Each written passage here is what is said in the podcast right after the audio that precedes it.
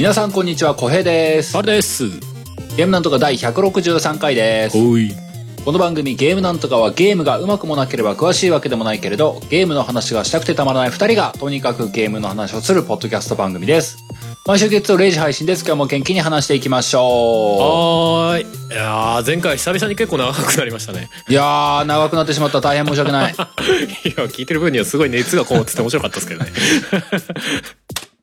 今日も FF15 のネタバレが前回に引き続き、すっごい入りますからすっごい、あのー僕はあの時原稿を書いたんですよ。えーこれ話そう、あれ話そうっていうか。えていうかなんか覚えてなくてさ、あの、プレイして直後とかさ、DLC も全部やるってわけにはいかなかったから、ーうん。なんかメメモ半分ぐらいに、あの、いろいろ途中、プレイ中とかにも書いてたのよね。それがつらみ、なんかつ、連なっていってめちゃくちゃ長くなったっていう経緯だったんだけども、うんうんあのーまあ、話しきれなかった部分も多かったんで、うん。ちょっと今日オープニングちょこっと時間もらって、いいよ。あの、ロイヤルエディションっていうその、はいはいはい。まあ、僕が初めて遊んだ、うんそこの拡張コンテンツの部分の、ヨタ話というか、余談というか、拡張部分っていうのは、まあ、ダウンロードコンテンツと、あのーマルチプレイのやつと、あと追加された動画とか、そんな感じ？うんとね、あのーロイヤルエディションっていうのがね、ん。売り物として売っててね、うん。ふとイグニスマルチプレイヤー版っていう DLC4 本うんがセットに入ってて、うんであと、まあ、ゲーム内時に、ゲーム内的には、アイテムが追加されてんのかな？なんか特殊アイテムというか、はあ、はあはあ、うんうん。まあ、あるよっていうのと、その中に、ロイヤルパックっていう、あのー新要素集みたいなのが入ってるんだよね。へえ。で、その新要素が、まあ僕的には初見の部分は新要素の部分だけなのかな。うんで、それが、新ファントムソードっていうのと、うん。インソムニアっていうラストダンジョンの部分が拡張されてますっていう追加マップと、はいはいはい。あと、海で釣りができるようになったよっていうのと、ああ、うん。あと、道端にアーカイブ系テキストが落ちてるようになったよっていうのと、へえ。あとは、レガリアっていう車があるんだけども、うんうん。あれがオフロード仕様になって、舗装されてないところも走れるようになったよ。ああ、えー、自由度が上がったんだ、車に。っていうのが、ワンパックになったやつが、ロイヤルエディションってやつなんだね。はあ、はあ、はあ、なるほどね。うん。うん。まあ、なぜ省いたかと、前回話さなかったというと、うん。買って遊んだんだけども、うん。別にいらねえかなって。ああ、そんななんかゲームプレイに直接関係するようなあれではなかったかなみたいな。ただね、ちょっと、ちょっと僕の中でちょっとだけ自信がないのがね、うんあのー僕が初見の時に遊んでたのにはなかったムービーが増えてんだけども、うん。そのムービーは無料 DLC というか無料のパッチとしての扱いのはず、ロイヤルエディションではないはずっていうそうだね。なんかそんな話だったような俺も記憶はしてるけど。見立てなんですよ。だから、うんだからムービーのところがないんだとしたら、別にまあ DLC は別個買ってたし、うん。その、新ファントムソードっていうのは、まあ、高火力な技で放てるようになったよっていうだけだし、後々アルティマニアっていう本出すから、それ3000円ぐらいするから買ってよっていうスタンスがめちゃくちゃ多いんですよ、あのゲーム。ムあのゲームっていうか、あの彼。あの人のやつ。そう、あの人のやつ。はいはい。まあ、要は、そこに書いてるようなものの部分が、うん。ゲーム内で、まあ、道端にアイテムとして落ちてて、うんうん。ここの街はこういう設定なんだよっていうのが読めるんですよ。え、設定ああ、そういうことね。別に。そうそう。ノムリンとして書いてるわけじゃないけど、こういう街そなですうんそうそう。みたいなあそうああのがね。くまでもゲームの、ゲーム内テキストとしてね。ここの街にはどどうだこうだ、ああだこうだ、ああだこうだで、こむあんあんなことが昔起きてたらしいぞ、みたいな文章が落ちてるんですよ。どこどこ町の観光案内とかあるわけそうね。そうそうそうそうそうそうそう、はいであ、集め切ったらトロフィーもらえるよみたいなさ、あはあはほーんと思ってさ、あ。あんまいらなかった。あんまいらなかったっていうか、いや、うん、そういう出し方かねって思ってさ、まあそうだよな。それをそのロイヤルエディションのコンテンツにするんじゃないよっていつものやつか。うん、な、うん、それもあったしね、あの、それ FF13 で味わったわって思ったんですよ。そうなの？FF13 の時もね、すごい突き放し感あったんだけどもね、うん。あの、ゲーム本編遊んでると、メニュー欄のとこにうん、アーカイブだったのね、ギャラリーとかっていうメニューがあって、うんうん。すげえ膨大な設定資料集がゲームのメニューにあるんですよ。うんうん。すっげえ量のテキスト。はいはもうフォールアウトとかスカイリムかっていうぐらいのテキスト量。い。お、おあれ、これあるから読んどけよみたいな体のあるんですよ。うん。で、当時、まあ、あるのは途中気づいたんだけども、うん。あまりにも設定の量が多すぎて、うん。読まなかったのね、僕 FF13 の設定のそれ。しかも何回みたいなね。そうそうそう。うん要はあの、あの、なんかファルシのルシがコクーンでパージみたいな部分の、ファルシとは、ルシとは、コクーンとはみたいなのがこう書いてあって、でもそこではい。全容は明かされない書き方なのよ。あーははなるほどね。コクーンとはって書いてんだけども、あの、うんあにゃにゃにゃってと言われている、それ以外の、以外のことはまだ分かっていないみたいなこと。あうーん、な文章が大量にあるんですよ。ーうん。それを僕は、いや、読むのしんでえし、単純にゲーム体験としてこれはいらねえだろうって思って読まなかったんね。まあね、まああれも最近確かにあのパターン多いけどさ、それこそ、うんホライゾンとかは、あの、サイバーバンクとかもさ、そういうコンテンツあるけども、うん。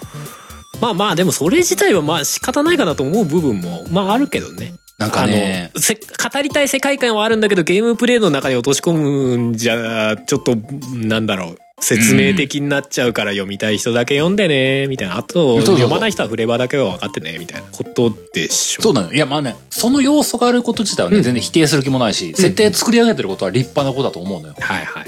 ただね、ノムリンのはね、その、語らなすぎなのよ、その、ゲーム本編の中で。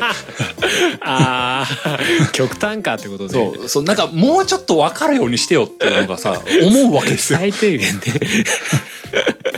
あーなんかキャラクターはもう知ってる体でみたいなことになっちゃってるわけね。まあ、そのね、先週話した通り、FF15 はノムリンの作品ではないとは僕も思うようになったけども、うんうんそれとはいえ、スクエニってこういう会社なのってちょっと思っちゃうというか、うん。あの、うん、現実その有料コンテンツでアーカイブ系テキスト足すかって思ってしまったところもあり、うん。それ、うーん、まあ、今更読む気にもならんしってなって、まあ、集めることをしなかったね。はあなるほどね。うん。あと、うん、縦横無尽にさ、散りばめられてるからさ、うん攻略サイト見ながら、ここに落ちてんのかとか調べる気力がほぼなかったね。正直ね。うんそんな、いや、でも、それ、それがなんか、本編ならまだしもさ、その、ロイヤルエディションに追加で入れましたってちょっとおかしくねとは思うよね。そうそうそう、そこなのよ。なんかさうん、これ有料コンテンツなんて思っちゃってさ。なんか、うんいや別にいいいいんですけど、ななんかそこ、それをわざわざ売り、売りっていうか入れる必要はあったんかなとは思うよね、確かにね。そうそうそう。なんかね、うん。なんか素直に受け止められなかった、ロイヤルパックは。あんまいらなかったんじゃねえか疑惑。もうまあ2000円かけて買ったけど別になくてもなんかプレイ体験変わんなかったなって思ってさ。あ、そっか、追加で入れたのか。そう、僕の場合はね、うん僕はもう元々本編持ってて、うんうん。DLC とかも買い切っちゃってたから、うんうん。ロイヤルエディションっていう DLC コンテンツも正義で買えなかったのよ、もはや。あ、逆に買えないのか。そう、僕中途半端に手出しちゃってたから買えない状態になってええそれもどうなのって感じですけどね。別扱いになってないんだ。なってないの。よ。へだからこう、ロイヤルパックっていうその要素だけ買って、パッチとかも全部ダウンロードして、あの、全適用し直すみたいなことをしたんだよね。まあまあまあそうか。2000円はでもちょっと高いねまあ、PS5 買ったらタダでできるコンテンツを改めて買い出す僕っていうね。そうだねまあ現状ロイヤルパック定価だと6000円ぐらいで普通に売ってっかまあまあまあまあまあ1000円ぐらいはするか少なくともって思う気はするけど、ね、そうそううん。まあ、いろんなことがあってね。うんただまあ、僕の中ではね、こう、史上最高峰と思っている FF ですからね。うんまあ、それぐらいのお布施はしてやらねばなという気持ちにもなってね。まあね買った末に、まあまあまあまあまあ、みたいな感じの気持ちになったんだよね。そうだねスクエニはみんなの愛に救われてるな。いや愛する気持ちもわかるんだよ。わかるんだけど。わかる一方でね。ただね、あのーいろいろさ、この FF15 の話をする前に、うんあのー FF15 に関するお便りとかちょこちょこもらってはいた中で、うんうん。触れねばなと思ってた部分のやつはあったのよ。その、ロイヤルエディションではなくて、ムービーシーンとしてパッチとして追加された部分のところ、うんうん。そこのところはちょっとあの、コメントを述べる程度には触れておきたいんだけども、うんうん。僕が初見ではなかったんだけども、2回目のプレイの中では追加されてた要素として、うん。チャプター13っていうゲーム終盤の中で、うん。主人公一人がソロで行動するパートが本編では現れるのよね。うんうん。で、それと別に、グラディオとイグニスっていう仲間が、別行動してる、その別行動してるところのパートっていうのが追加パッチで、もうそのプレイパートが増えてるのよ。うん。そこのプレイパートが増えてて、僕が何度か文句を言っていた、うん。あの、皇帝、帝国の皇帝がうん。知らぬ間に化け物になって、知らぬ間に倒してたみたいなことを言ってたんだね。まあ、おそらくその不平不満っていうのは他のユーザーも挙げていたんでしょうね。うんうんその追加されたパートに、その皇帝が化け物になってるよっていうのが説明されてるムービーが増えてたのよ。うんうんうんうんあの、ここでこういう風に化け物になってたんすっていう、その、化け物の顔に皇帝の顔がなんか投影されるシーンが、化け物ですけど皇帝ですみたいなムービーが増えてて、はいはいはいはい 一応説明的になったわけねちょっとはね。そう、説明が入ってて、ただ説明が入ってるんだけども、その、本当に、その説明をするだけのゲームになってて、ちょっと笑っちゃった。あーって思って。なんか、べここ別パートありますけど遊びますって言ったら、なんか、ノクトのこと心配だから助けに行かないとな、とかっていうやつが始まって、うん。なんか、10体ぐらいの雑魚敵ポカポカ倒して、やったら、皇帝ですよーっていうのが戦う襲ってきて、ううんわーなんだ今の、あれは皇帝？みたいなこと言う シーンが挟まって、ノクトと無事合流、終了みたいなさ、これ何？みたいな。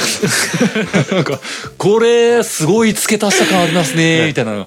あー難しいな。そう。あともう一個ね、その、レイブス将軍っていうなんか、いつの間にか死んでたっていう将軍がね、うんいたんですけども、その人が、本編では、僕が初見で遊んだ初見のプレイの本編では、うん。レイブス将軍は、その、どこどこの戦いで自分が所属している帝国を裏切って自分の妹を助けようとした。裏切ったんだ!って言って、あの、処分を受けたんだよ。死にました。で、なんか、うん、たまたまノクトがうわーって落とされたところの落ちたところに、はい。そのレイブス将軍が死死んでいる死体が落ちてて、うんレイブス将軍が、これキングスグレイブスって映画の中で、はいはい。レギス王から剣を奪ってるんだけども、うんうん。その剣が横に落ちてると。で、剣を受け取って、ノクトがしっかり受け取ってからなっていう、なんか、いいこと言った風のシーンが初見プレイであったんですよ。うん。ただ、あの、その時僕は、いやいや、生きてるうちに話させろしって僕はブチ切れてたんですけども、ここの補足として、うん。あの、ムービーが追加されてて、うん裏切られて処刑されそうなところを、あの、命からがらギリギリ生き延びてて、ノクティスに剣を渡さねばみたいな、なんか死にかけで歩いていて、歩いてる中で、なんか、ノクトっぽいやつの背中が見えて、ノクティスこれが剣だよみたいなことを言おうとしたら、うん。そのノクトは、ラスボスアーデンが化けている姿で、何って言ってこう、バサーンって切り捨てられて、うわーってレイブスが死んじゃうっていうシーンが追加されてて、付け足しーってなって、うんそうだね。付け足し付け足しも付け足しだしなんかその その切られ方もどうなのみたいな感もあるけど 二重で。わー付け足したからそれがないとちょっと説明足りなさすぎるでしょう。かつその切られ方どうっていうそうそう。かっこ悪ーってなってさ。そしてもう一個シーンが追加されてですね。あーいっぱいあんな。のこれがあの、だ誰かが、あの、爆類ムービーが追加されてましたよって言ってたはずの、はいはいルナフレーナのね。そうそうそう、お便りなんですけども、あの、確かに爆類ムービーは追加されてたんだけども、うん。あの、ルナ・フレーナが亡くなった後、うん。後のとこに、標人シバと出会う、ノクトが出会う。うんうんシバと出会って、シバと契約を果たすっていうところがあるんですけども、じゃあその契約を果たすっていうシーン、あの、初見の時は、うん、お前大変だと思うけども、頑張れよみたいなことをいろいろ一方的に言われるっていうシーンで終わりだったんですけども、うんうん。あの、今からお前に教えてあげるいろんなことっていうふうなシーンが追加されてて、ええ。この星の過去とは？とか、この星がこれからどうなるかとは？とか、あの、ルナ・フレーナがどういう思いでお前に、お前のことを思っていたかっていうのを、真ん中3つぐらいの選択肢があって、どれ聞きたいっていう選択肢ができて、おーって言って、星の過去は何って言ったら、この星はあんだこんだ、うんだかんだ、あんだこんだで今大変なんだよ、みたいなことが、こう、ひたすらこう、設定が述べられるっていうムービーが。それなんか一番最初の村とかであるやつじゃん 何でも聞きたいことは聞いてくれたまえっていうそう人でしょそうそう。物知りおじいさんのセリフみたいなのがこう、ぐわーって追加されてて、おーそなんか、戦闘のやり方とかって選ぶやつ装備は買っただけじゃダメだぞ。必ず装備しろよみたいなやつがさ、そ そういう感じよね。ひたすら説明するムービーがぐわーって追加されてて、うん。その中の一個に、ルナ・フレーナが、いやなんか、これからう待ち受ける運命は辛い、辛いけれども、カンナギとして頑張らねばならない。でも、本音を言うと、本音を述べると、うん。ノクティス様と一緒に、ちょっとでも短い間でも、そばにいたかった、話したかった、触れ合いたかったっていうのを言うっていうムービーが追加されてて、それ誰の長きなの？なんか、そそのムービーがね、そう、うん。回想としてふ、あの、付け加えられてて、はいはそう言ってたでーってシバが伝えてくれるっていう体なんですよ。いうんうん。で、ノクトが、ヌナフレナ、その前、受け取ったぞって言って、うん、なんかね、ルナフレーナの形見として、うんルナフレーナが持っている逆矛っていう武器を受け取るんですよ。はいいやー、うーん、付け足した感すげえなーと思ってさ。さっきに引き続き直接話させろってそう、そう、なんか、あーって、いや、うん、わかる。そう。これを足せとは多分みんな言ったと思う。ここのシーンじゃねえんだわー足し方違えんだーこういうことじゃねえんだけど、でももう一回作っちゃったものに付け足すの大変だよね、本当ね、大変。わかる、わかりますって。あーうん、あーうん、うん、うん。いやだからもう頑張ったな、頑張った、頑張った。その努力は認めるみたいなね。制作がもう本当にギリギリのところでやってたんだろうな、みたいな、なんか思っちゃうよね。どうやってもね。なんかね、なんかねかそこに思いはせちゃうわね。そう、なんかね、それはね、僕がね、あの、初見の時になくて、2週目の時に、あ、足されてるって思って見たからそう見えてるのよ。うんそれはすごい分かってる。僕も自覚してるのよ。うんうん。なんか、多分、全く知らずに初見でこれを見たら、多分、そんなに違和感ないんだろうなと思ったのよね。そうだろうね、きっとね。うんうんだからね、その、言いたいことは、2週目として遊んでしまった僕だからこういう感想を抱くだけであって、そこに関してはね。そう。これを作ったこと自体は否定したらあかんって思ってるんですよ。僕は。いやー、うんいや、でもそれはさ、追加っていうのが問題そう、そうなの。ただ一方で、スクエニに、あの、厳しく言わねばならないことは、あの、何度でも言うけど、あの、発売日当日に買ったやつが損するスタイルはマジでやめろって思うんですよ。本当にやめろって思うんですよ。いやそうだよだって最初にさもう楽しみにしてさやったのにさなんかね後から追加されてさ「いや実はその時ちょっとまだ未完成だったんですよ」そう。いやその未完成具合がさえぐいわけじゃんバグとかだったらまだ許せんのよそのサイバーパンクみたいにさそうそう。ああいうのだったらまだまあバグはしょうがないよねってなるけどさムービーとかさなんか後から足しますとかさそのエピソード足しますって言われて「ああ そえやり直すの?」って普通になるもんね。そうそう。現実僕は、そのパッチが追加された瞬間は、はあ、ふざけんなっつってやんねえしって言ってやんなかったからね。いやそうなるでしょ知らねえよっつっ完全に損しちゃうもんねそこはね。その、楽しみにしたやつが損する売り方はあかんよって思うんですよ。本当に。本当に思うのよ。えそれは本当にそうだと思う。いや、それはパッチっていうレベルじゃないから、パッチって分かって穴が開いてるとこ塞ぐのよ。それ穴じゃないから。そう。リフォーム級だからね。あの、なんか接合手術みたいな。間にこうガンガンってくっつけてるみたいなさ。ああ、本当にさ。それはパッチじゃないぞっていう。そうそう。ああ、もう、まあ、ここ、このぐらいが言いたかったことで、まあ、ハルさんにお願いだわ。あの、何？今日も FF15 のネタバレが前回に引き続き、すっごい入りますからって。これ足しといて、これ足しといて。分かった分かっこれ頭に足しといて。た。了解です、了解です。まあまあそんなのが僕の前回言い逃した部分ですよ。はいはいはいはい。ハルさんはなんか最近言いたいことありました？俺、俺っすか？俺はね、多分今回ね、ほら、この後お便り会じゃないですか。その中でね、ちょこちょこね、最近やったゲームの話も入るんじゃないかなと思ってるんでね。おうおうオープニングはいいよ。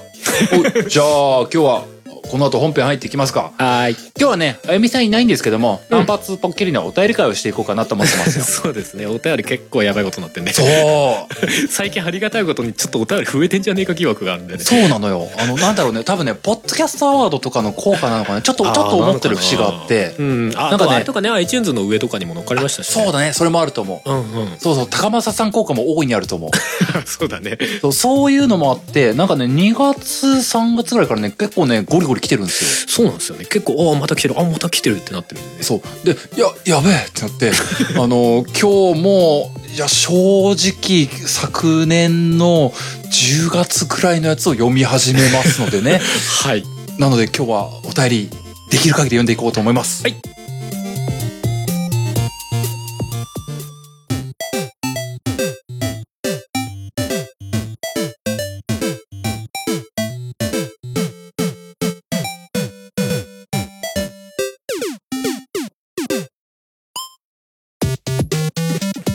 本編でーす。おーい、お便り会です。うん。今日はあゆみさんちょっと読めなかったんでね。うんえー僕とはるさんで交互に読んでいきたいなと思いますよと。はいよ、はいよ。いうわけで、1通目は、えー僕が読んでいきますけども、うん了解です。ゆうごさんかな？はい。?YUGO と書いてるゆうごさん。うんえーはじめましてということで、はじめまして。本文読ませていただきますと、えー最近聞き始めました、ゆうごです。そうだね、もう多分5ヶ月ぐらい聞いてくれてるのかな。ありごめんな、ほんとごめん。がとうございます。えー古い順に聞いて、ああ、そんなゲームも話題になってたなと、えー聞いています。一番嬉しかったのは、小平さんが FF15 の話をしてくれることかな。えー先週のを聞いてくれてると、うーん、ありがたいかな。そうだね不平が多かったんだけどな。いや、でも話しました。思いの丈を。うんうんえー FF15 は PS4 で初めて買って初めてクリアしたゲームなんで、うん。えーそれとノーマンズスカイの話も好き、お。えー実は買おうか迷っています。お、えー、ハルさんどんなゲームかもっと詳しく話してください、えー最近。はスパイダーマンを買ってやっています、多いね。えー僕は発売当初波に乗れなかったんでそのまま買わずにいましたがうん。小江さんのバットマン高の話の時にちょこっと名作と言っていたんでセールしてたんと合わせて買ってしまいましたと、うん。えー学生なんでお金がなくてそれなりにゲームなんとかを聞いて欲しいゲームがたくさんできてしまって困っています、うんえー書きたいことはもっとたくさんありますが長くなるとあゆみさんが大変そうなんで最後に一つだけ。えーネオンアビスというゲーム。楽しいです、うん。えーただ何回もボスを周回しないといけない上、えーストーリーもあまりないので、本当に横スクロールアクションが好きじゃないとトロフィーとかは大変かも。うん。僕がハマってるだけなんですが、興味があったら遊んでみてくださいといった内容でございました。ありがとうございます。りがとうございます。まあもう FF の FF15 の話はもうね前回と今回でね 満足してもらえたんじゃないかとそうだな。僕も可能な限り出し切ったつもりではいるよ。そうだねノーマンズスカイとかはもうがっつり話したことはないか1回とかそういう回はないもんねまあ、そうだね。まあでもなんか様子はわかるんじゃないかぐらいまあ全体通せば話してる気はするけどねそうだね。あでも。結構、結構話したと思うけどね。うん。でもあれだよ。最近またアップデートがありましたよ。おおなになになになになに最近っていうかもう数ヶ月前かもしれないけど。うん。あのコンパニオンアップデートってのがあってね。おっと、オンライン系の？いやオンラインはもう結構がっつりだいぶ前にアップデートされててね。コンパニオンはねうん。あのノーマンズスカイってね結構いろんな星にいろんな形の動物がいるよっていうのも売りなんですよ、まあ、植物とかその環境がいろいろあるよっていうのも売りなんだけどその中にいろんな動物変な形をした動物とかいますよっていうのも売りなんですよ。うんうんうん。でその動物が連れて歩けるようになりますよっていう仲間キャラみたいな話ね。そうそう。昔から割と結構期待はされてたのよ。そういうのあったらいいよねってこの一度しか会えない動物たちにこうねなんか連れてったりとかできたらいいよねっていう。それって、その星限りなの？じゃないんですよお連れてけるんですよ。おおーいいじゃない。もうねあちょっとね連れてけるハードルの低さがちょっと笑っちゃったんだけど。あのまあ要は動物の餌みたいなのが作れるわけよ。うんうん。でその餌をポイってやるともう手なずく。ドラえもんみたいな。簡単すぎるだろみたいな。桃太郎印のきびだんごみたいな。そうそうそう。で手なずいたやつをそのコンパニオンとして設定しますかみたいなのがあるんで設定するってやると最大6匹かな。おまで結構いけんね。設定うんできてで他の星に行ってもその要はうんポケモンのモンスターボールよろしくさうんうん。どの場所でもこいつを出すみたいなやると1匹でまでは出せるあ、いいじゃん、いいじゃん。だからもう1匹出そうと思うと前のやつが消えて次のやつが出てくるみたいななるほどなるほど。そうそうそう。まあそれこそポケモンよろしくな。まあとはいえそんなガンガン戦ってくるわけじゃないし戦う相手もそんないねえんだけど。じゃあまあどこどこの星に行ってなんか見たこともない動物と出会ってあなんか可愛いなって思ったらそうそう。仲間仲間にしてというか捕まえてというかペットにして。そうそうそうそう。できるみたいな。だ俺なんかたまたまフラフラ歩いてたらさうん。あのなんか普通になんだろうな黒ヒョウみたいな。ビジュアルのさ動物が歩いてて、おおこいつ結構珍しくまともな形してんなと思って。うんうん こいつじゃあコンパニオンにしようと思ってさほいって投げてさで捕まえて、で自分で出すと乗れるのよね。乗れるっていうのは前からちょっとあったんだけど。うんうん連れてけたりはしなかったんだけど前からは。で今回その連れてくるようになって、で自分の好きな星でそいつほいって出してでうん。乗っかって「わわわわここっちけ」っつってやらせると歩くんだけど、歩くの遅いみたいなね。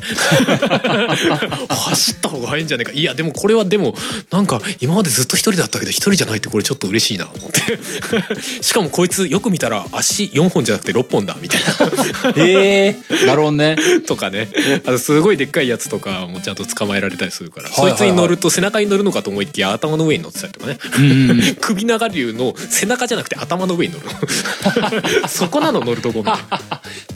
そうそうだったりとか。若干見た目をカスタマイズできたりとかね。うんうん。なんかね要は、まあ、獣みたいな形だったら両脇にこうなんかバックパックみたいのをつけれたりとかライトとかつけられたりとかね。おへえそうライトとかはちゃんと一応機能するのよ。その目の前が明るくなるとかね。へえ面そう。いうこまごま愛着を沸かせる要素があったりとかあとなんかね地味に卵の要素があって。え卵子供産むってこと？そう。まあそれもなんかちょっと簡単すぎて笑っちゃったんだけど。手なずけてうん。でなんか手なずけるとタイマーが始まって24時間経つと卵を産みますっていうのよ。ほう。で24時間経ってで元のそのそういうその動物がもともといた惑星かそれと同じような惑星の環境に行くと卵を産みますと1日経った上でね。で卵を産むとその卵をなんかねまあとあるところに孵化器みたいのがあって。うんうん。でその孵化器の中に卵を入れてでなおかつ遺伝子操作がちょっとできますと。おお でそうするともうちょっと体の大きさでかくする顔を大きくするとか色変えるとかっていうのが微妙な曖昧なレベルであるのよ。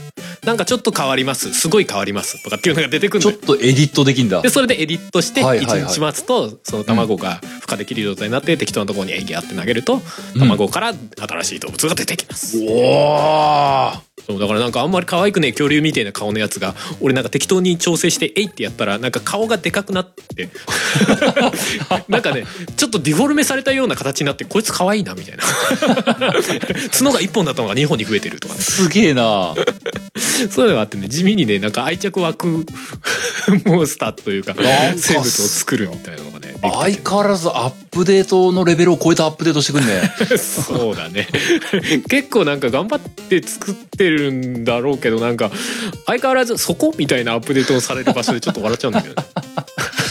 最近でもそんなアップデートがあって。あでもこれはその孤独感はちょっと薄れていいねと思ったよまあそうだよね。うん。ゲームの性質的には孤独感すごそうだもんな。そうそうそう。別にすごい何してくれるわけでもないの。まあ多少なんか近くのあの採取できるものを拾ってきてくれたりとかするんだけど、うん。まあ、かなりフレーバー程度ではあるんだけどでもなんかその孤独感が薄れるのはすごいありがたいっていうね。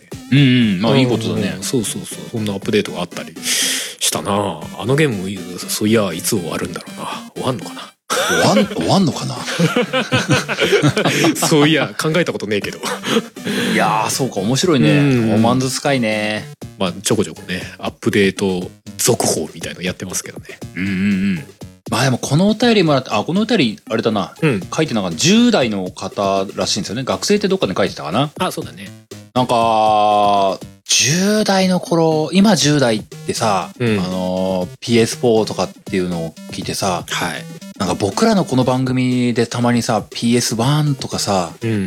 スーファミの話とかするけどもどう聞こえてんだろうなってちょっとふと思っちゃったよね。そうだね。なんかもう古だよね。だって俺らの年代で言ったらえ20年前とかの話してるわけでしょ？そうそうそう。俺らで言ったらだって1960年とかの話よ。インベーダーとかの話？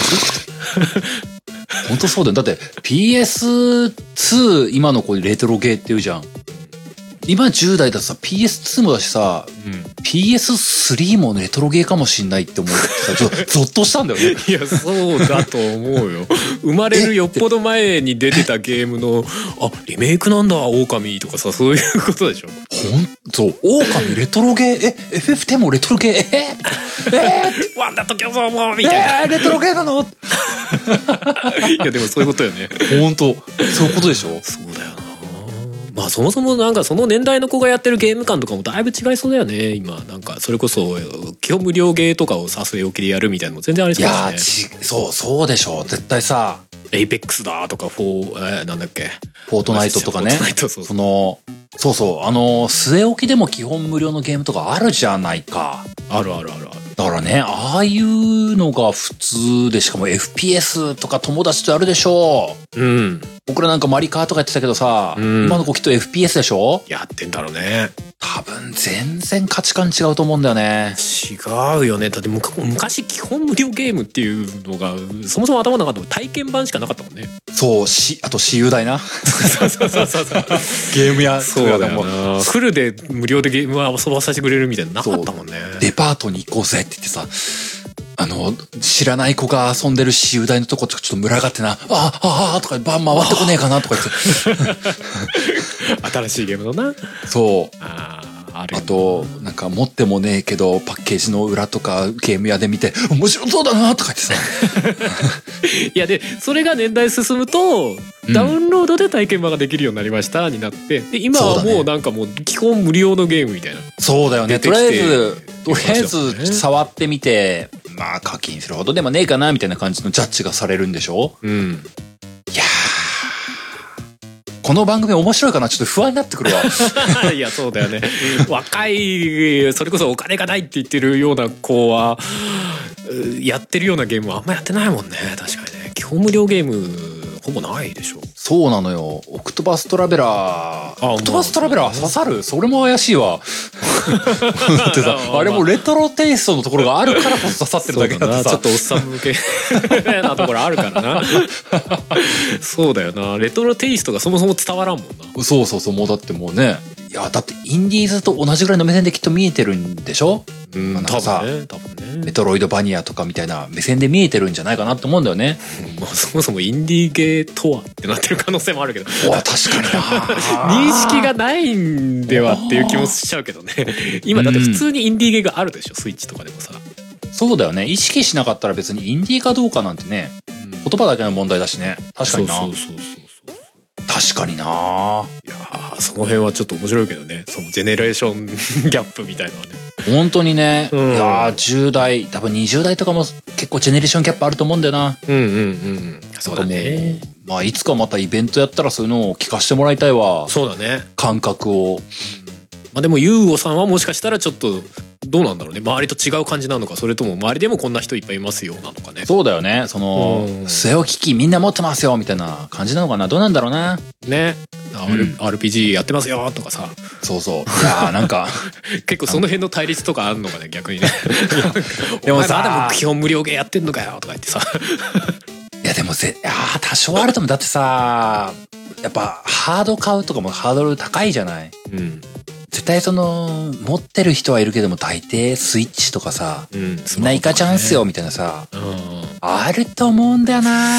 まああれですてか実際学生自分が今の学生だったらそんな気もするしね今学生だったら PS を変えてっかな。わかんないよねスイッチぐらいでも十分できるしねエイペックスも来てるしね最うん、近なんか僕なんか今10代学生とかだったらさ、なんか周りの流れに押されてぶつもりのためにスイッチとかなってそうな気がするんだよな。うーんあー PS4 買ってねえかもな。買ってねえかもな。そうだと思うけどねそうだなそう考えるとやっぱり自分らなんかはその過去からの流れでゲームやってるっていうのは結構多いんだなうん、だろうね。改めて感じるよねなんかうんうん。まあまあ次のお便りいきますかね。うん。じゃあ次のお便りははるさんにお願いします。はーいじゃあ次のお便りですうん。えー、小平さん、はるさん、あゆみさん、お疲れ様です。うん読むのにエネルギーがいるお便りを送ることで、悪名高い、高政です。出た出た。あゆみさん、いつも僕のお便り読ませてすいません。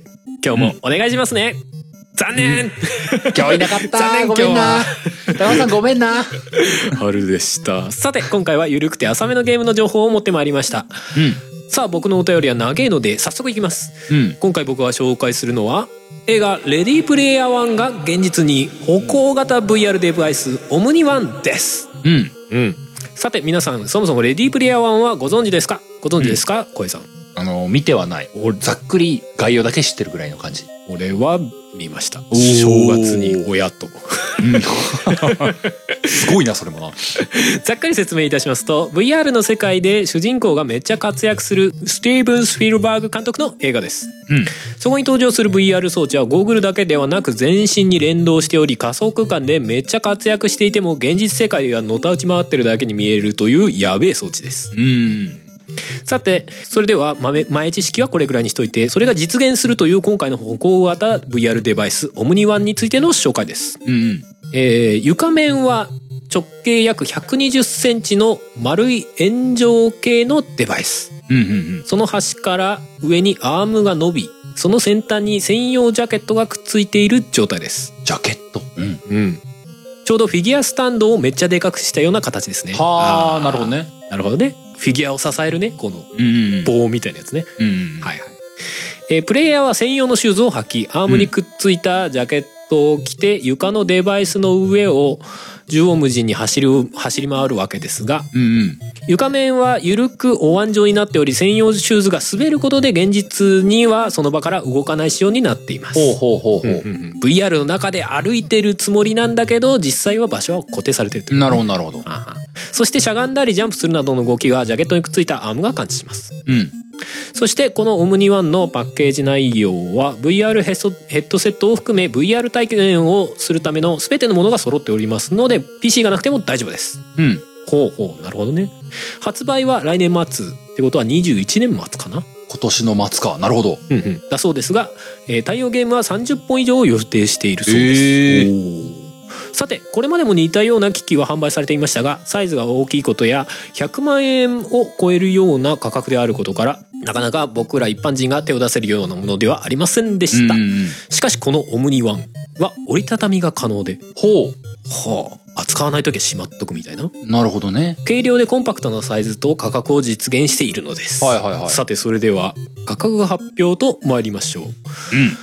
そこで花ほじの春さんハルさんに振られちゃったよハルさん呼んでる俺ですか？このスピルバーグの世界を実現する、えー歩行型 VR デバイスオムニワン一体いくらでしょうか？お答えください！っおおていうお便りを最初見てね下の答えを見る前にね自分で考えてね、おお素晴らしい。あでもちょっといやっていうかもともとそういう VR デバイスがあるのは知ってたのよ、うん。VR かぶって床がこういろんな仕組みで動かないようになってるやつね、うん。歩いてるけど動いてないみたいな。あーどんぐらいだろうなと思って。なんか昔よりだいぶ床の仕組みがチャチくなったな。うん30万って思ったのよ。うんうん。30万。30万ぐらいかなと思って、うん。まあ VR ヘッドセットもついてる価格だしね。と思って、で正解です。はい。正解は日本円にして約21万円です。21万か。うん。さて当たりましたでしょうか。だいぶ思ったより安かったです、うんえー確かに高いです。しかし考えてください、VR ゴーグルも込みですよ。えそれでも高い、おっしゃる通りです。うん。てなわけで月額約5800円のコースもご用意しておりますのでそちらで分割払いはいかがでしょうか？買ったら僕にもやらせてください。ということでした。ます。すげえ内容だな相変わらずな。最初に言わせてほしいんだけど高間さんこれあのハヤツのフォーマットに載せてるでしょ？そうなんだ。絶対これハヤツ意識したでしょ？おすすめ的な？そうなんかあのお値段クイズまでするあたり絶対載せてきたでしょ。俺あのホネスのツッコミみたいなのこう透けて見えるんだよねああなるほどね。いやでもさあのこのオムニワンってやつ。うんうん。なんか僕も画像検索とかしてみてうん。形を改めて見たんだけども、うん。なんか結構なものだよね。がっつりしてると思う。なんかまあ軽いアトラクション感ありますよね。なんか家にまあまあ置けるんだろうけどもどっしり置いてうんまあ土台の上に人間が乗ってこのほんほんとジャケットだよね。この上着みたいなやつ着てさ。この上で歩いてる体でいろいろ操作するんでしょ？そうだね。空回りするんでね足がね。うん。まあ多分ゴーグルしちゃって視界を追えばさうん。本当に歩いてる感覚になるんだろうなっていう気もするし。そうだね。この手のデバイスって結構昔から研究はかなりされてた気がするんで俺結構昔から見た記憶があるのよ、うん。こういうその床がツルツルになってるタイプとか床がコンビアになってるタイプとかいろいろ考えられてたっぽいよねうんうんうん。うんまあその中でもまあこういう形が出てきたんだから多分結構リアルに歩く感覚に近いのかなって気はするんだけどねえ、いや、これ、家にあったら、どうなっちゃうんだろうって思ったよ。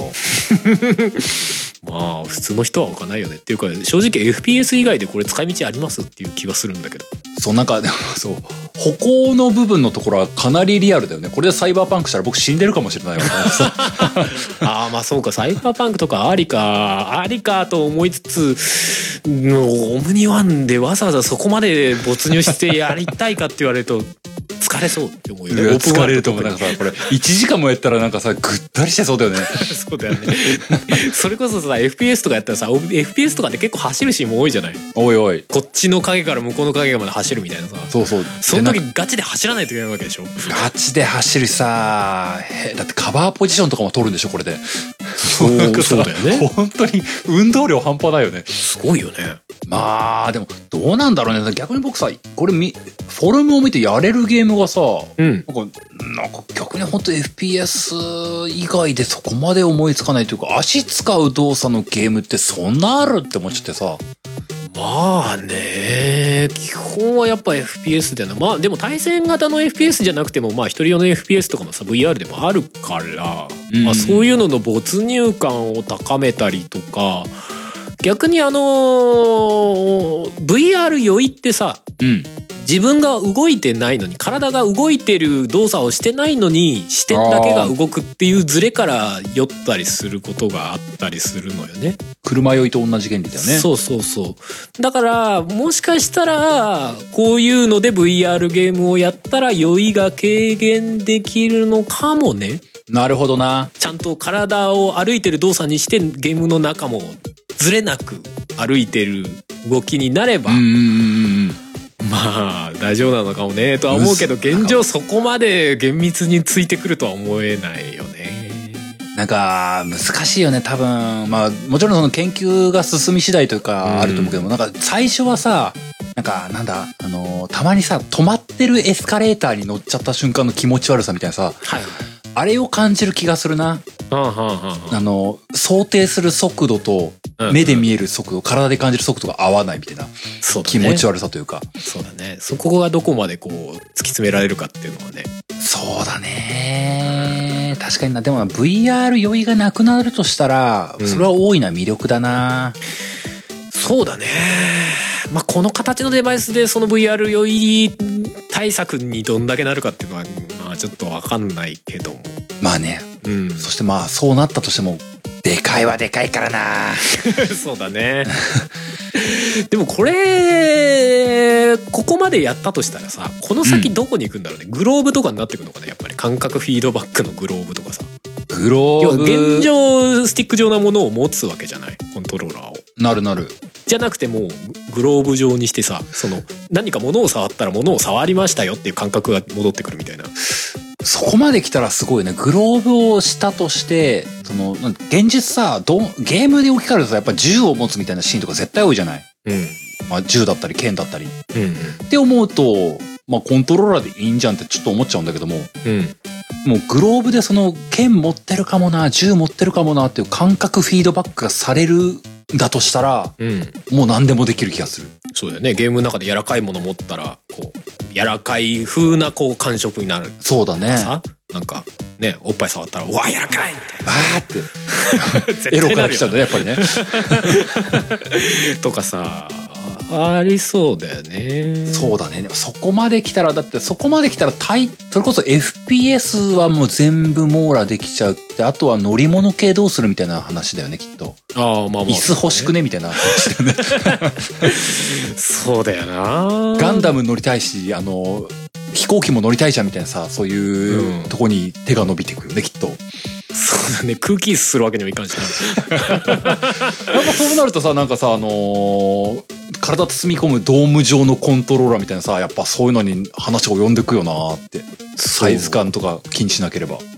そうだねまあそのす座るっていう動作に合わせるんであればねうん。だから逆にこのオムニワンの背中のさ背もたれのところが強化されて。そうそうそうバーがこう座る形になったら座った形のところでグッてこう支えてくれるとかさあ ー、でもそれ来たらな、それ来たら最高だな。でそれかつその全身こう感覚フィードバックのスーツみたいなのくれあー。着ればお尻のところに座りましたよっていう感覚がこう来るみたいな。あ、マジ。じゃあそこまで来たらついにさ、あの、ガンダムに乗るっていうシーンもできるわけだ。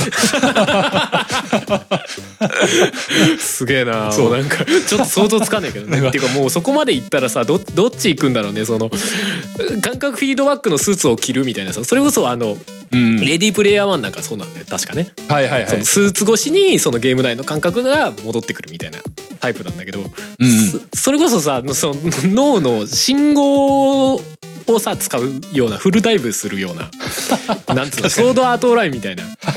あっちも多分研究されてると思うんだよね。どっち行くんだろうなみたいな。興味ない。そのダイブする系のゲームがどっち行くか。確かに。な。オアシスになるかソードアートオンラインに行くか。どっちに行くかな？ま あソードアートオンラインは多分事故起こりまくりだろうね。本当に。帰ってこれないみたいな。どういう方向性で人間の感覚を騙すかでしょ？そうそうそうそう。その肉体の方向から行くかもう脳の方にダイレクトで行くかあー、でもそういう意味だよな。なんかまだビビビビっちゃうからな。肉体的な感覚を騙してほしいな。まあそうだよね でもなんか最終どっちに行くんだろうなみたいなちょっと興味あるねいやー、でもその脳を騙す方向に行ったら完全にマトリックスとかになっちゃうからねなるなるなる。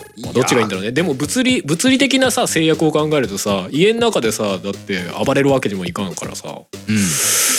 そうなるとまあ、まあ、脳に直接行った方がさ、脳のうん確かにね、その、一歩も動かずなんか走り回ってる感覚なんでしょ？そうそうこの人ずっと寝てる状態だよね。そう。もう3日も帰ってこないわねとか言ってさ。ああやばい。いやまあ帰ってこれなくなるよな普通にな。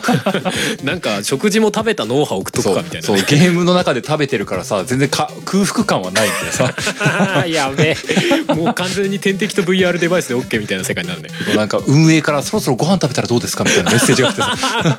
ち任天堂かな？任天堂かな？やっぱりね 今それだ優しいな任天堂はとか言いや気が利くわっつって。ソニーだったらこういうメッセージ出してくんねえんだよなとか言いながらさ。出さないだろうな。最初にご注意くださいって出るだけだよね。そう。アラームみたいなことはちゃんと設定してくださいねとか言って。自己判断でついやーその時代来ちゃう？いつまあいつかは来るよな。まあねそうそうななっていくんじゃないの？ずっと突き詰めていくと。そうだよな。マイクロソフト次そこ向かうかもしんねえもんな。あいっちゃいますかマイクロソフト。一気に？一気にいっちゃうかもしんないよな。任天堂は最後までこうやっぱ物がないととか言って言ってそうだけどそうだな。なんか手触りの感覚はうんだかんだとか言い出してな。そうそうそう。やっぱコントローラー握らないとゲームじゃないっしょみたいな。わかんないけど。言っててほしい。いやー、でもなんか生きてる、僕らが生きてるうちにそういうの来るだ、来るかな来て欲しいよな、来て欲しくないよな。なそうだなでも興味はあるよねでもね、うん。フルダイブするようなゲームとかさまあ今のところ SF でしかないけどさ、うんうんそういうのがあったらやっぱやってみたくはあるよねそうだな。まあでもし視覚はある意味そこの領域までだいぶ近づいてるわけだからねまあ、現実 VR っていうのがまあ、まあ、家庭用のハードとして来てるんだからね。うん遠くはないと思うんだよね。そうだねうん。あとはまあスペックの問題とかいろいろあるかもしれないけど、まあ、そこはね、そう、ソフトを作る側がな、地獄みたいな 状況になるかもしれないしな。そうだね。オープンソースとかになるんだろうきっとね。みんなで作ろうっつって。もう無理って。本当だよね、無理だと思うわ。プラットフォームだけ作ってさ。ここから、あとはオープンソースここからカプコンワールドです。とか言ってさ、うん。そうそうそう。お変わったみたいな。なんかオアシスもそんな感じだったけどなんかモッドとか入れまくるんでしょ いろんなモッド入れちゃうみたいいやー、まあまあまあいいでしょう。次のお便りいきますか。なあいいよえー、じゃあ次のお便り僕から読ませていただきますと、えー、タピコロさんからいただいております。どうぞえー、初メールですということで、はい本文読ませていただきますと、うんえー、小江さん、はるさん、あゆみお姉さん、こんにちは。初メールさせていただきます。タピコロです。じゃえー、いよいよ次世代機が盛り上がってきましたが、えー、これ10月末のお便りですね。ああ出ましたねうん、えー自分はゲームハードが好きなんで、ローンチを、ローンチに買うことが多かったです。うんただ、PS4 世代は子育てが忙しくて、なかなかゲームができなくて、息子が中学生になった時に PS4 を息子に取られました。独占されたのね。えー子供たちも大きくなり、それほど手がかからなくなってきたんで、次世代機で本格的にカムバックしようと、えー PS5 を予約しようとしたら、出荷台数が少ないのか、転売対策なのか、どこも抽選でした。えーだが、無事に当選し、発売を楽しみにしています。うんえープレイステーションクラプラスコレクションにて PS4 の名作が20本くらい、ローンチから遊び放題になるので、それだけで余裕で1年以上遊べそうです。うん。というか PS4 後期のゲームで全然遊べるので、それに合わせると、いつ PS5 のゲームを遊ぶことになるやらと。えーこれから皆様の楽しいゲーム話を聞くのを楽しみにしています。では、朝晩冷え込む季節ですが、ご自愛ください。またメールします。といった内容でございました。あはい、ありがとうございます。りがとうございます。いや、やっぱ子供がいるとその年感覚が違うね。そうだもうね。PS4 の世代から PS5 の世代になるところでもう結構手のかからないぐらい大きくなってしまっているというこの感じ。まあ、現実 PS4 って7年とか8年とかでしょ？うんうん。そうだよね。なんかだからそんなに時間経ったって感覚ないしね。なんかね。そうだね。まあ、例えば、その10歳だった子がよ、PS4 の時、うんうんもうだって17、8とかになるわけでしょ。そうなんだもうゲームはちょっと一休みしてようかなっていうかもしれない世代だよね。ほんともう、そういうことだよね。なんなら一人暮らし始めてるかもしれんでっ。てことだよね。ね恐ろしい。え。いやー、でも PS5 うん。当選、まあ、だいぶ昔の話ですけども、おめでとうございます。おめでとうございます。まだ持ってません。でもこのタピコロさんは要は発売日に変えたってことかな、ローンチからほど遠くない時期に手に入ってるはずだよね。ってこ。とだよね。発売を楽しみにしてます。で、多分今 PS プラスコレクションでやってんのかな？PS4 のゲームを、それこそ FF15 やってるかなごめんうんな、あんなゲームでな。まあ聞いてるかどうかわかんないけどね。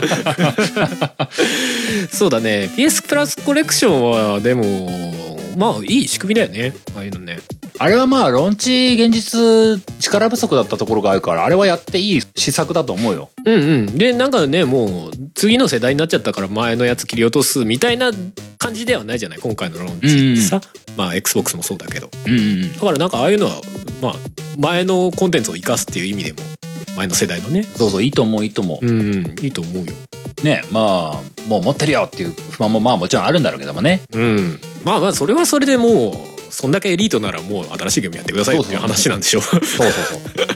どんどん新作やってよって話だよね。うん小平さんなんかかなりやってんじゃないですか？まあ、僕は、大体、名作って言われるカテゴリーはなんか触れちゃうからね、なんかね。俺今これリストしてありますけど小平さん多分やってやるのブラッドボーンでしょ？やってる、デイズゴーンでしょ？やってる、デトロイト。やってる、ラスアスの1のリマスターね。やってる、アンチャーテッドもやってるでしょ？やってる。ゴッドオブもやってるでしょ？人やってる。の要は一人もやってるんでしょ？あ、やってる、うん。えっ、とバイオハザード7もやってるでしょ？あ、やってる、やってる。フォールアウト4もやってるでしょ？やってるやってる。FF15 もやってるでしょ？やってる、やってる。あまあこんなもんかな。バットマンアーカムナイトはやってる。あ、やってる、やってる。PS プラスやっあー。であとモンハンワールドでしょ？た。あ、やってる、やってる。多分半分ぐらいやってるよね だいぶやってんな、俺。この辺り全部入ってます すごいよねでも、まあ、まあ、現実やった身として、全部おすすめだけどね。そうだろうねうん。俺もなんかこの中だったらそれこそ FF15 とかゴッド・オブ・ウォーとかねデイズ・ゴーンとかやってないからうん。やってみたいなむしろ FF15 が一番おすすめじゃないかな。そうなの？ゴッド・オブ・ウォーじゃないの？そこは ゴッ、あ、ゴッドボー、いや、ゴッドボー面白いよ。いやー、でもね、あのーまあ、これ、多分これまで話したことないかなと思うんだけども、うんあのー PS5 の話で、うん僕、1月誕生日だったんですよ。はいはいで、今年ね、僕、まあ、嫁さんが気を利かしてくれてというか、うん。僕の誕生日だったんで、誕生日プレゼントだよっていうふうに思ったらしくて、うん。あの PS5 を買おうとしてくれてたらしいのよ。おろろ。で、まあ、当時ね、1月になったか12月の終わりぐらいか、そのぐらいの頃に、うん。誕生日プレゼントで買わなきゃって PS5 を買おうと、うん。ネットとか調べてたんだって。で、あの、そんなさ、あの抽選だ、うんだかんだとかさ、そんな事態になってるとさ、夢にも思わなかったらしくてさ、え発売してるんでしょ？みたいな。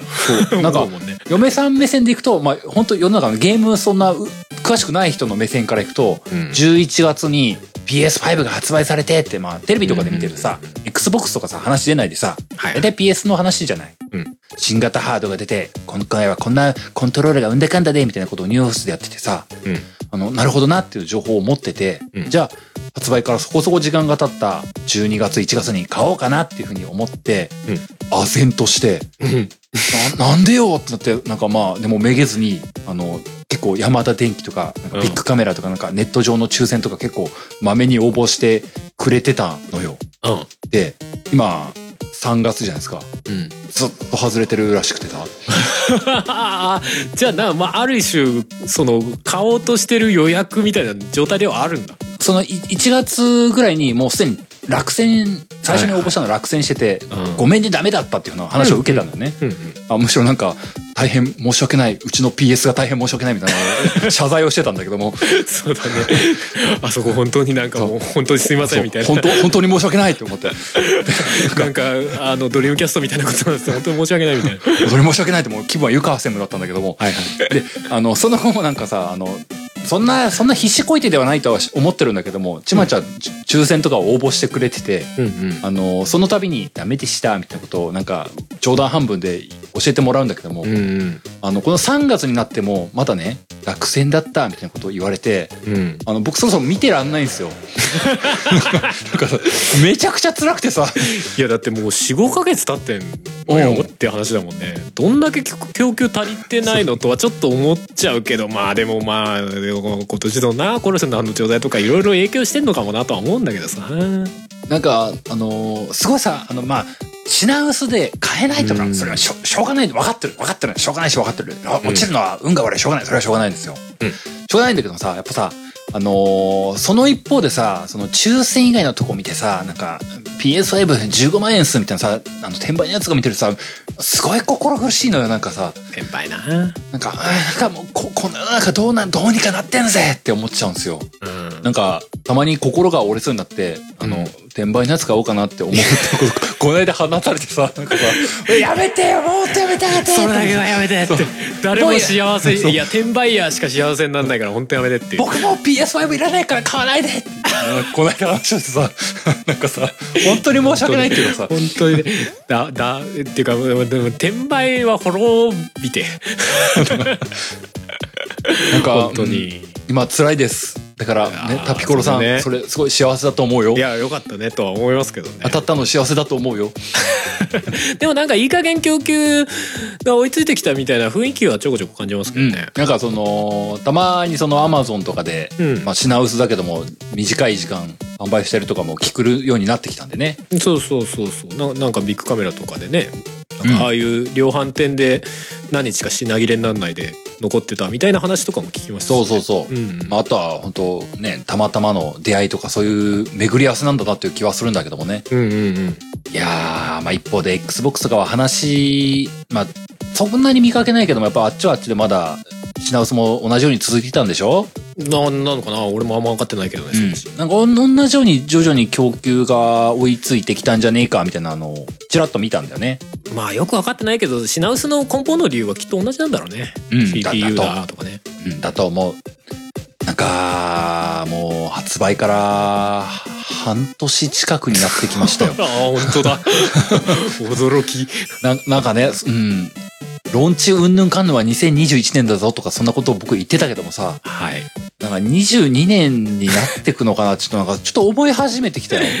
いやーまあそうだな。ネイティブというかねのうん。時代は22年からなのかしらとか思っちゃうところもちょっとあるね。そう、ここまで伸びてくるとさ、あのー予定通り発売される PS5 向けタイトルが出てくるじゃない。うんなんか、売れん、売れんのかなってちょっと。心配になってきたよね。そもそも本体の供給が追いついてない。でも本体売れてないのにでソフト売れますかよっていう話だしな。大丈夫かなとか思っちゃってさ。まあそこはでも本当心配ではあるよね。なんかね。でなんかずっと抽選が当たんねえからもうなんかもういいかってなってる人なんか結構いそうでなんかね大丈夫ってなってるよね。そうそうなんかね、うん。またなんか、キャンペーンとかやってほしいな。あの、行き渡った頃にさ、PS5 で遊ぼうキャンペーンみたいなのやってほしいよ。そうだね。CM とか作ってほしいね。山田孝之で。山田孝之で、いやー、早く手に入ったぜとか言ってさ、パロディしてるでしょ。自虐的。そう、なんか、あ、どうやってんだこれとか言って、こう、結婚してるところから始まる。と手に入った PS5 とか言って物を売るってレベルじゃねえぞとかって山田孝之さ、さ、叫んでるところから始まってほしいよ。そんぐらいちょっと突き抜けてほしいよね。うわ自分でネタにしやがったみたいな。いやー、Xbox 買おうかと迷ったよとかさ、山田孝之が言いまくる。やばすぎる。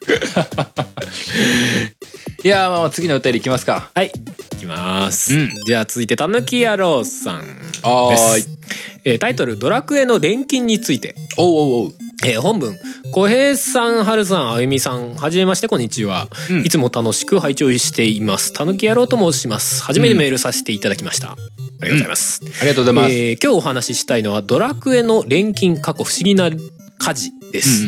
うんうん様々な素材を集めて鍋に入れたり火事をしたりするという新しい武器防具を作ることができるあれのことです。うんうんうんえー武器屋で買えないレアで強い武器を作ることができまた素材集めといった楽しみもあり最近 RPG でよく見かけるシステムですよね。うんうんしかし私はこのシステムと引き換えに敵を倒しお金を貯めうん。武器屋でより強い武器に変えていくという楽しみが減ったのではないかと思うのです。うん。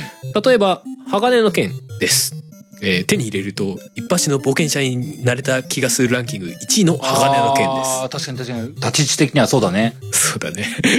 ななんか妙なかっこよさを感じるね。それうん。それまでなんかろくでもない武器を使ってたのが急にちゃんとした感あるよね、そうそうそ えー鋼の剣は2000ゴールドです、う。うん。手持ちは500ゴールドしかない。でも今装備している鎖鎌を売れば500ゴールドになるから差し引き1000ゴールドを稼げば買い替えできる。いや待って。パーティーパーティー内の戦士が毒牙のナイフなので鎖鎌はお下がりで戦士に持たせ毒牙のナイフの売り値が200ゴールドだから都合1300ゴールド貯めればパーティー全体の攻撃力を上げることができるあなどなど金策をしながらお金稼ぎをするのが楽しいです。ーはいはいはい。うんうん苦労して貯めたゴールドでお買い物をするという楽しみがあったのです。ドラクエ11では割と早い段階で不思議な火事ができるようになり鋼の剣は武器屋ではなく火事で手に入れたような気がします。うん物語が進みにつれ増えてくると大抵の武器は火事で作り出すことができ町の武器屋の存在感が薄れていきました。うんうん。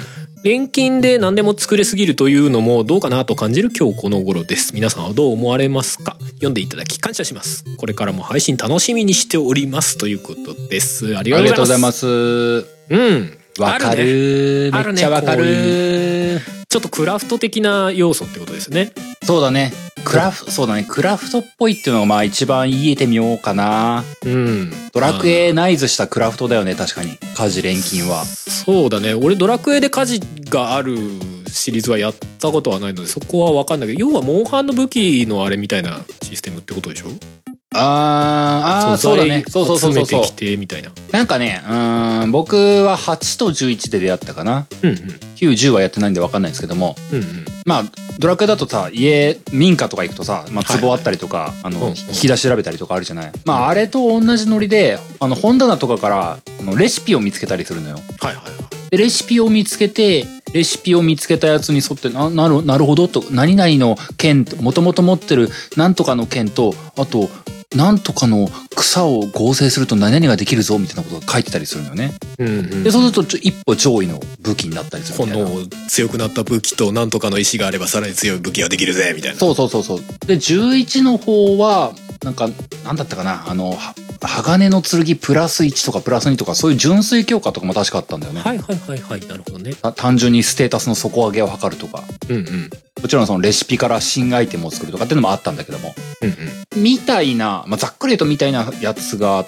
て、うんうん多分確かにモンハンと同じようなもんちゃ同じようなもんかな。うんうんうんうんうん確かに、その、ドラクエ11とか8をやってた時は、言うほど金策をしなかったんだよね。なるほどね成り行きで武器防具が揃っていくというか。ああああ素材があればあんまりお金かけなくても大丈夫。うん。あるいはなんか、そうかって、あの、ネットを見て、そうか、この雑魚敵倒せばいつか落ちドロップすんのかみたいなさ、うん。感じで、よし、彼、彼だよ、彼だよみたいな感じで、ひたすら倒すみたいなことをなんか多少やった覚えがあるな。うんうんうん。で確かにさ、それ以前の6とか7とか、あの辺のドラクエだと、僕も記憶あるのがさ、うん。この強めの武器が欲しくて、あと、30ゴールド足んねえみたいな時にめんどくせえ薬草売り払うかとかって薬草10個くらい売るみたいなさあるあるや、やったんだよね、なんかさ。そう、そういう小手先のことをやるよね、ドラクエね。ああるあるあるまあドラクエじゃなくてもあるしね全う然ねん。それが確かに、あの、む、無理、ちょっと無理してでも、新しい一段階上の武器、防具買って、うんで、余剰になった武器、防具を売り払って他のものを買うか、それとも単純に他の仲間のお下がりにするか、みたいなやりくりが 楽しかったっちゃ楽しかったんだよね。あるよね。最初の頃はさ、まあ、ドラクエではあんまないかもしれないけどその新しい武器防具とか買う時にさ前の武器まだ使うかもしんねえからなとか言って取っといたやつがさ、うん。もう途中で金策でさもう金がなくなってさもういいや全部売ろうっつって。そういうそうそう。そういうのとかあるじゃん。まあドラクエはアイテムの量がねある程度限られてるうから、ん。まあ、すぐ売っちゃうことが多いような気はしたけどそうだよね。なそういうやりくりは確かに実際楽しいしお金で物買うって単純に楽しいよねうん。当たった感あるよねなんかねそう、確かにさ、そ、それ、錬金がない時代は確かに街に行って、うん武器屋チェックするが楽しみだったのは確かにあったんだよな。うんただなんかクラフト系が結構流行ったじゃない？まあモンハンとかの影響なのかよよくわかんないけどさうんうん。だからなんか RPG にもそういうの入れるみたいな流れがあったってことなのかな？うん、現実、ドラクエは紛れもなく、家事錬金はその類だし、うん、FF も、FF は昔からでもないか。13の頃にはあったな。13にあったんだ。へえ。13の頃もなんかよくわかんないレアアイテムをなんか死ぬほど集めさせられて、うん。そうしないとアルペアルテマウェポン作れないの？とか ややだーみたいな感じのやつやっ隠し武器とかさそういうレベルだったらわかるんだけどさ。うん。なんか普通にアイテムっていうか武器を作るみたいな段階でそれがなんか普通にシステムとしてあるとなんか確かに楽しいのかなってちょっと思う部分はあるね。確かにな。うん。ああ、そうだね。なんか自分で話して思った。FF ってあれだね、その、最強武器は確かになんかさ、錬金的なやつ、クラフト的なやつあるけど、なんかねレア素材っていうかここれとこれとこれを持ってないともらえないとかね、そうそうそう。でも途中のやつってさ、ダンジョンに落ちてない？あああるかもね。途中のそこそこ強い武器って FF ダンジョンで拾うわ。うんうんうんうん。そうか。でもドラクエって伝説の武器防具ぐらいしか、なんかさ、ダンジョンとかで見つけなくてさ、うん。それこそあのーあの、ハッサンとかチャモロとかはさ、必ず武器屋で買うよねみたいな世界じゃなかった。なんか、まあそんな気はする。なんかさ、そこになんか確かにスタンスの違いを感じるな、なんか。そうなんだよね。なんかね若干あの素材集め系になるとさこの敵を倒さないとこの素材手に入んないっていうことになりがちじゃない。うん、そうだね。するとそうだねなんかね戦闘が若干面倒くさくなる感じもあるんだよね。いや言い方を変えれば奥深くなるとも言えるんだけどさうんうん。なんかねブラッドステインドとかも最近やったんだけど、はいそれもやっぱりねアイテムじゃねえ武器が変えるのと変えるには変えるんだけど結局強い武器強作ろうとすると錬金になるみたいななるほどね。感じだったんだよね錬でもそれもねなんか俺は別にお金だけでもいいんじゃないかなと思わんこともなかったんだよねなるほどね。この素材を集めるためにこいつをひたすらなんか同じとこうろうろして殴り倒すってなんかこれ楽しいのみたいなさ、まあね。ちょっと作業感強くなっちゃうからねそうそう。作業になっちゃうよね。そうモンハンぐらいさその作業の中に深みがあるんであればなんか成立するのかなという気はするんだけどもまあね、まあお金稼ぎも作業って言われたらそれまでなんだけどな。うんでもなんか同じところうろつく必要はないわけじゃないまあ同じとこうろついてもいいんだけど難しいあたりだよね。確かにお金っていう万能概念だから、レベル上げとお金稼ぎが同時にできてんだよね。そうだね確かにその特定アイテムを集めろって言われると、なんかレベル経験値全く手に入んねえけども、とりあえずやるしかねえかって場面になりやすいからな。うんなんかより作業感を深めちゃう気もするんだあけど、ね、あそれは確かにそうだな。うんだからなんか合わせ方の難しさはあるなと思う、うんうん。うん難しいよね。なんかゲーム作る側からしたらさ、錬金アイテムが多いとかっていうのは、ある種、うエンドコンテンツの増強にはななってる気はするから、そうだね。やりがちというか、うん。そっちの方向に考えた方がゲームとしての要素は圧倒的にボリュームが増えるもんね。そうだね。ボリュームは作りやすいよね確かにね。難しいな。そういう意味ではドラクエは確かにそこをあえてお金という概念だけでまとめ、まとめてたっていうスタンスだったのかもな。そうだね。そうだね。なんか、うん、ドラクエとかは別にそこに無理くり深みを持たせる必要そんなないんじゃないかな。っていうかそれこそモンスターとかっていうさ、うん。それこそ深みを持たせる概念もあるわけじゃない仲間にするみたいな、まあなんかそんな必要ないんじゃないのって思わんこともないけどねまあね。難しいとこだよな。確かにドラ、ドラクエ11は確かに武器のバリエーションがかなり増えてた気がするんだよな。うん両手持ちとかもあったもんな。ええそうそう、なんか主人公二刀流とかできたんだよね。うんうんそれもあの、いわゆる伝説の装備的なのが片手だけでは収まらないという素敵な仕様だったんで、うんそういう厚さはあったからまあそんなに悪い仕組みとは思ってはいなかったけども、うんうんまあ今まで通りお金っていう概念でもよかった。あーでもそうだな。本当思い出す。ドラクエ11に限って言えば、うん不思議な火事っていうのがあったからこそ、伝説の武器を伝説の武器と考えられる要因があった。ああなるほどねうん、あの、なんかこれネタバレになるかな、なるんだけども、武器を失う場面があるんですよ。はいはいはいそこに火事が確かにちょっと結びついてんだな。うんでもそれはなんかゲームの根本システムとしてある必要があったのかっていうところなのかしら？その怪しい。限りの怪しい。火事を作ろうっていう仕様からできたストーリーかもしれんっていう気がする。ああそういうこと怪しい。ね怪しいな。単純にストーリーに入れ込むんだったら別に一回限りの火事でもよかったわけだもんねうん、まあ火事、そうだね。その通りだ。火事がなくても成り立ってはいた。うわーダメだ負けた 負けたいやモンハンとかってそのなんだろうな武器をつくよくするのが目的だったりハンティング自体が目的なわけじゃない？そうだね。ゲームのうん。だからまあね武器を強くするっていうのはまあある種必然性はあるんだけどドラクエって別に敵を倒すこととかハンティングが主目的ではないじゃないっていうおっしゃる通りで多分違和感なんだろうなと思うんだよねその通りでした。だからなんかそこを無理やりちょっと突っ込んじゃった感に感じるんだろうなっていうのはうんあるのかしらと思うんだよね。まあね、まあ一方で今っぽいっていう、まあ純粋な感じもあるからな。難しいよね。わかるけどでもなんかこのたぬき野郎さんが言うさうん。そのお金で買うっていう要素が良かったよねみたいな言い分はなんかわかる気がするシンプルだしねわかるわかる。その、うん買い物楽しいっていう感覚はドラクエ強かったわ。わかる。うんそれすごいわかるわす。ごいわかる なんかすげえシンプルなんだけどねあのうん単純にその欲しいものが高くて買えないお金ためよっていうのなんか意外に悪くなかったうんそう、そうなんだよ。そうなんだ。あとちょっとだみたいな感じのね。あそうそうあったんだよな。ひたすら目の前に出てくる敵をボコしてさ お、お金貯めてさこいつ金結構持ってんじゃん。こいつまたこれ出てこいよ、みたいな感じで。そう。そうそうそうあんまり逆に深くはなかったんだけどうんうん。それでよかったかなっていう気もするんだよねなぜならドラクエは別にだから ハンティングするゲームじゃないから そうだね。そこにあんまり重要さはなかったかなうん、それはうそうだな。おっしゃる通り。って気はするけどなまあね、まあ難しい。難しいね、これもね。その、うんうん錬金自体を否定したいとも思わねえしな。そうそうそうそうそうそうなんだけどね、うん。確かに。その入れるゲームは確かに多少 あー考えた方がいいかもねってのは思わんではないよね。そうだね。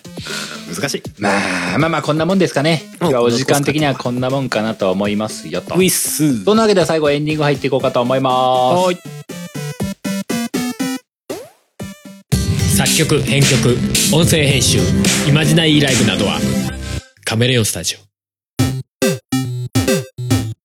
エンディングです。オおいいやー、今日も話しましたね。話しましたね話しても話しても終わらない頼りの消化率はちょっとそんなに進まなかったんですけどね。そうですね。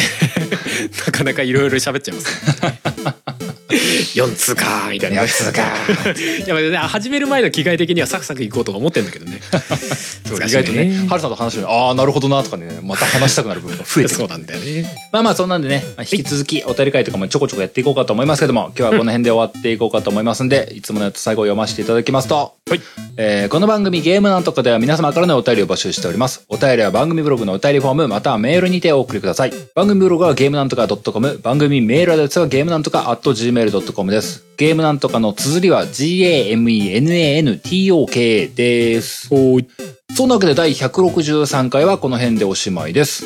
また次回お会いしましょう。お相手は小平と、春でした。それではまた来週バイバイ。